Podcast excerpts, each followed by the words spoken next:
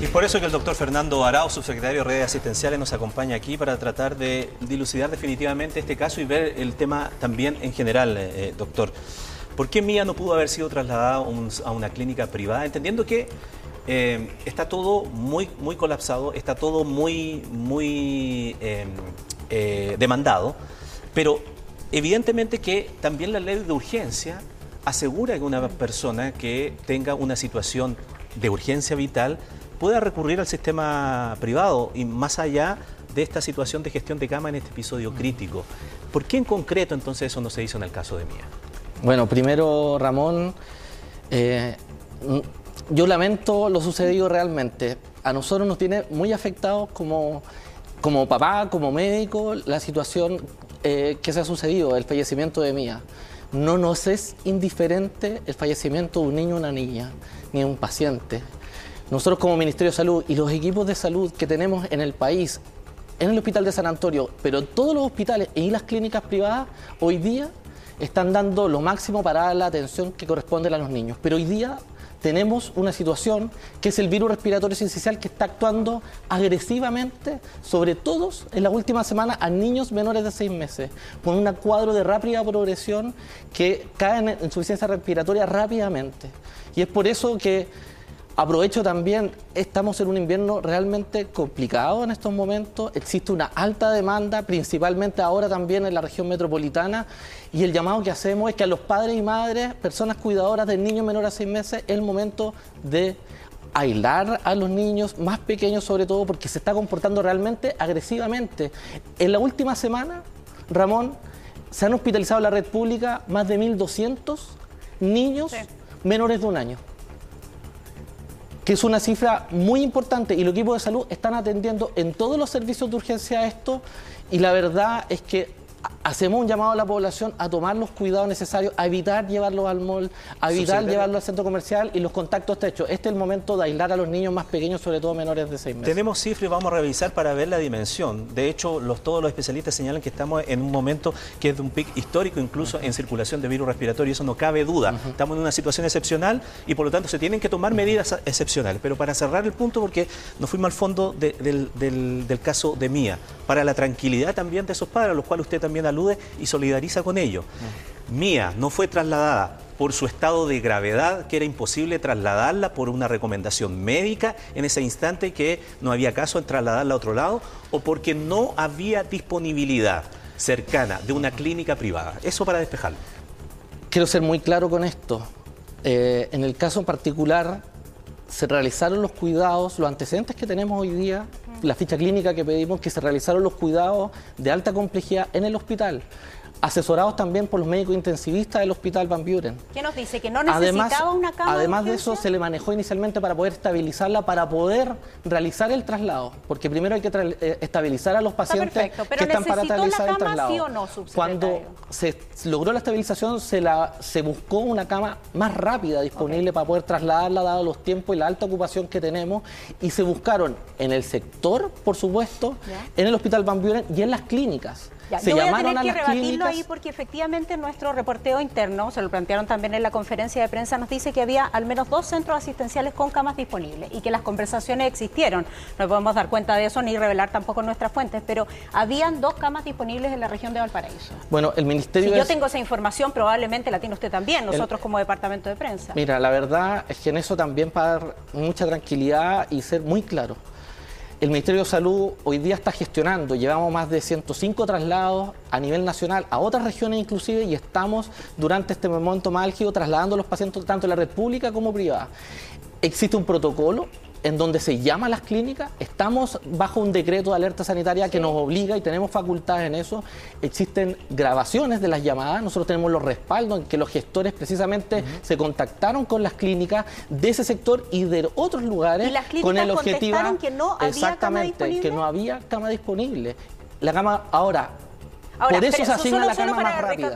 Eh, recapitular los antecedentes porque me, parece del todo grave. Nuestras fuentes entonces indican que si había camas disponibles. Usted nos dice que esas conversaciones existieron, que fueron revisadas por el Ministerio de Salud, por las autoridades en este caso, y esas conversaciones indican que les dijeron no hay camas disponibles. Así es. En toda la región Tenemos, exactamente, se hace una búsqueda protocolizada con llamaciones a través, de esas grabaciones además están grabadas. De todas maneras, Soledad Ramón, y yo creo que esto de responsabilidad, nosotros hemos instruido una investigación.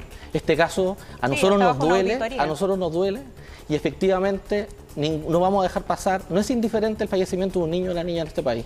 Todos los fallecimientos que podamos tener hoy día los vamos a investigar y en particular he conversado personalmente con el director del establecimiento para que esto sea rápido y revisar los protocolos, inclusive los del Ministerio de Salud. Y esa situación ahora se extiende a todo el resto del país. ¿Tiene los datos actualizados hasta ahora, subsecretario, de la cantidad de la demanda que tiene la red de privada de salud en atención de UCI pediátrica? Porque nosotros tenemos aquí un número que nos llama mucho la atención. En este instante, ¿La red privada de salud no tiene cama UCI pediátrica tampoco? Bueno, efectivamente, hoy día mismo tuve también, hemos tenido reuniones periódicas con las distintas clínicas del país, precisamente porque monitoreamos las camas disponibles en el sector público y también en el sector privado. Y la verdad es que la campaña de invierno y la circulación de virus está afectando aquí sin distensión. tenemos, tenemos hoy día una alta demanda asistencial y sobre todo de niños pequeños. Y lo que está sucediendo hoy día mm. es que miro muy agresivo que tiene hoy día con alta tensión y con ocupación muy importante el sector privado y el sector subsecretario, usted va a coincidir conmigo que no estamos en un periodo como el que vivimos en la pandemia, que fue crítico, tanto para adultos como para niños. Lo veíamos en la nota, durante pandemia se logró reconvertir 4.500 camas. Y había una persona con nombre y apellido que aparece ahí en nuestra nota que se llama Luis Castillo, que era el encargado de ir y gestionar, llamar, ir presencialmente, reconvertir las cámaras, las camas, perdón. ¿Quién es esa persona encargada en este gobierno? ¿Quién es el Luis Castillo de este gobierno? Y si esa persona no operó en este caso, entonces ¿cuál es la Bueno, nosotros, nosotros tenemos un equipo y tenemos una persona a cargo. Existe la división de gestión de redes asistenciales, que es una división del Ministerio de Salud que está a cargo de coordinar la red asistencial, que está en estos momentos trabajando junto a un equipo grande del Ministerio de Salud con las, con las ramas, digamos, de intensivo de la Sociedad Chilena de Pediatría. ¿Y usted cree que está funcionando bien? Nosotros, les quiero dar un dato al respecto. Nosotros hemos entregado 37 mil millones de pesos que los entregamos. Si comparamos el año, la misma fecha con el año pasado, que también fue un invierno duro después de la pandemia, Hoy día tenemos casi 200 camas más que las que teníamos el año pasado a igual fecha. Lo que quiere decir que hemos aumentado, pero todavía sabemos que tenemos que aumentar. Y no solamente los hospitales públicos de la red, los privados también están en eso. Nosotros estamos coordinándonos y haciendo el máximo esfuerzo con el objetivo de disponibilizar todas las camas. ¿Nos puede dar un número de camas disponibles pediátricas y adultas? El que yo tengo, para que usted me lo confirme si, si estamos bien o no estamos bien. Acabamos de consultar a la red pediátrica de la salud privada. Nos dicen que en este instante tienen una ocupación de cama UCI pediátrica del 99%, o sea, no hay. ¿Es, cierto? ¿No hay? En el sector privado, exacto. Yo quiero decir hoy día que esto es una foto y es algo dinámico. En el sector público hoy día tenemos una ocupación del 92%, pero estas son fotos porque los pacientes se están rotando, se van mejorando, se van trasladando de un servicio a otro y eso va, hace se desocupa ese cupo o esa cama y es habilitada por otro paciente. Y la verdad es que hoy día estamos, como dije, solamente la semana pasada, total de pacientes infantiles a nivel país, 2.600 pacientes se hospitalizaron la semana pasada. Pero, tienen ese número fino, porque yo recuerdo el informe en pandemia donde la autoridad de salud decía, quedan 20 eh, camas eh, pediátricas disponibles, quedan 50 camas adultas disponibles. ¿Tienen esa cifra hoy? Por supuesto que la tenemos. Cuéntemela. O sea, hoy día tenemos a nivel 800, o sea, hoy día tenemos 803 camas públicas e infantiles disponibles, de las cuales en este momento tenemos 751 camas ocupadas con pacientes. Sin embargo, esto tenemos también demanda en la urgencia y está cambiando porque se están hospitalizando pacientes. Tenemos hoy día efectivamente y hay disponibilidad y estamos haciendo las atenciones necesarias. Sin embargo, cuando tú ves, a diferencia de lo que pasó con la pandemia, eh, es que nosotros hemos ido convirtiendo, las últimas tres semanas hemos disponibilizado más de 300 camas adicionales para poder y estamos siguiendo más todavía. Yo lo entiendo, pero sigo sin entender por qué no hubo una cama para esta lactante de dos meses. ¿Cómo es posible si usted mismo nos está entregando los números de disponibilidad? Bueno, lo que eh, eh, Soledad, en particular por este caso. Gestión, derechamente gestión. En particular por este caso, la paciente llegó, estuvo en un cuadro inicial con terapia ventilatoria evaluado por los pediatras, se complicó rápidamente. No quiero entrar de verdad también por respeto a, la, especificidad del cuadro clínico, pero tuvo una complicación grave que la hizo requerir rápidamente un cuidado intensivo, que se le dio ventilación asistida, drogas vasoactivas, eh, de verdad de un tratamiento intensivo para estabilizarla, para poder proceder al traslado. Y lamentablemente nos duele también no haber podido trasladarla, porque se activaron, los, se activaron los protocolos cuando estuvo en condiciones, sin embargo los equipos llegaron trasladados y se complicó gravemente y tenemos que lamentar esta Doctor Arauz, eh, la situación es extraordinaria, pero vuelvo a insistir con la frase, ante situación extraordinaria también las medidas tienen que ser extraordinarias. Entonces, eh, lo hemos conversado otras veces, incluso también con la ministra de, eh, de Salud y con la subsecretaria de Salud, señalando que efectivamente la autoridad había previsto que esto iba a ocurrir este año, que iban a aumentar explosivamente en la, circulación de enfermedades respiratorias. De hecho, por eso, en el calendario escolar ya se adelantó una semana las vacaciones como programación del año para que se supiera desde el comienzo. Yo no sé si en algún instante tenemos disponible alguna gráfica que está ya, gráfica que dice relación con la circulación de los virus respiratorios, en donde, si lo tenemos por allí, me dice, señor director, eh, en donde se da cuenta que la curva mm. demuestra que esto iba en, aumento, pero hace bastante rato, y que la proyección indicaba que nos íbamos a pasar el pico. A ver si la tenemos por allí. Ahí está, perfectamente. La línea roja es lo que ha sucedido este año y la línea azul es la del año pasado. Entonces, hace ya bastantes semanas que estábamos viendo que esta situación se iba a disparar.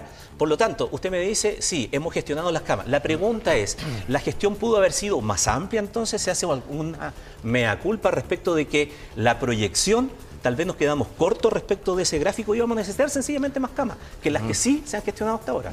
Eh, Ramón, esto quiero ser muy serio, nosotros monitoreamos y tenemos un plan que hemos estado trabajando desde enero, febrero, hemos disponibilizado los recursos. Ese gráfico que es la base que reporta el ISP también se cruza con porcentaje de positividad. Eh, esto no ha sido simétrico en todas las regiones del país y la verdad es que hoy día sabíamos que estábamos en una situación adversa, hemos puesto todos los recursos adicionales, aumentamos un 50% ya la dotación de base que teníamos en cosas de semanas con el objetivo de aumentar la capacidad del hospital, no solamente de los hospitales, sino que también de las clínicas.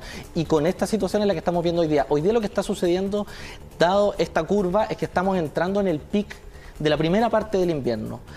Luego de esto, esperamos que durante el mes de julio, principios a finales de junio, esto tienda a mejorar en algo, a diferencia del COVID-19, que eran periodos más largos, estos son periodos de semanas, de, un mes, digamos, de pic, eh, y posteriormente de eso va a haber un segundo rebrote, que ya lo vimos el año pasado, y es por eso que hemos estado haciendo hoy día hay posibilidades, primero, que las personas también, además de los esfuerzos que tienen los equipos de salud, puedan cuidar a los más pequeños. Yo creo que el, llamado urgente, Ramón Soledad, es, que a, la ciudadanía hoy día, sobre todo los bebés más pequeños que estamos viendo. Ayer estuve recorriendo de madrugada el Roberto del Río, de verdad, y la cantidad de niños pequeños menores de seis meses con infecciones respiratorias es muy, importante. Entonces, podemos tomar medidas en ese aspecto. Podemos tomar medidas y eh, pedirle la colaboración a la ciudadanía, pero son las autoridades en definitiva quienes tienen que responder. Una pregunta muy breve solo para despedirnos. Eh, cerca de las 7 de la tarde, eh, Iván Núñez en TVN le hace una entrevista a la ministra y su pregunta final es si ella confía o no en usted, básicamente.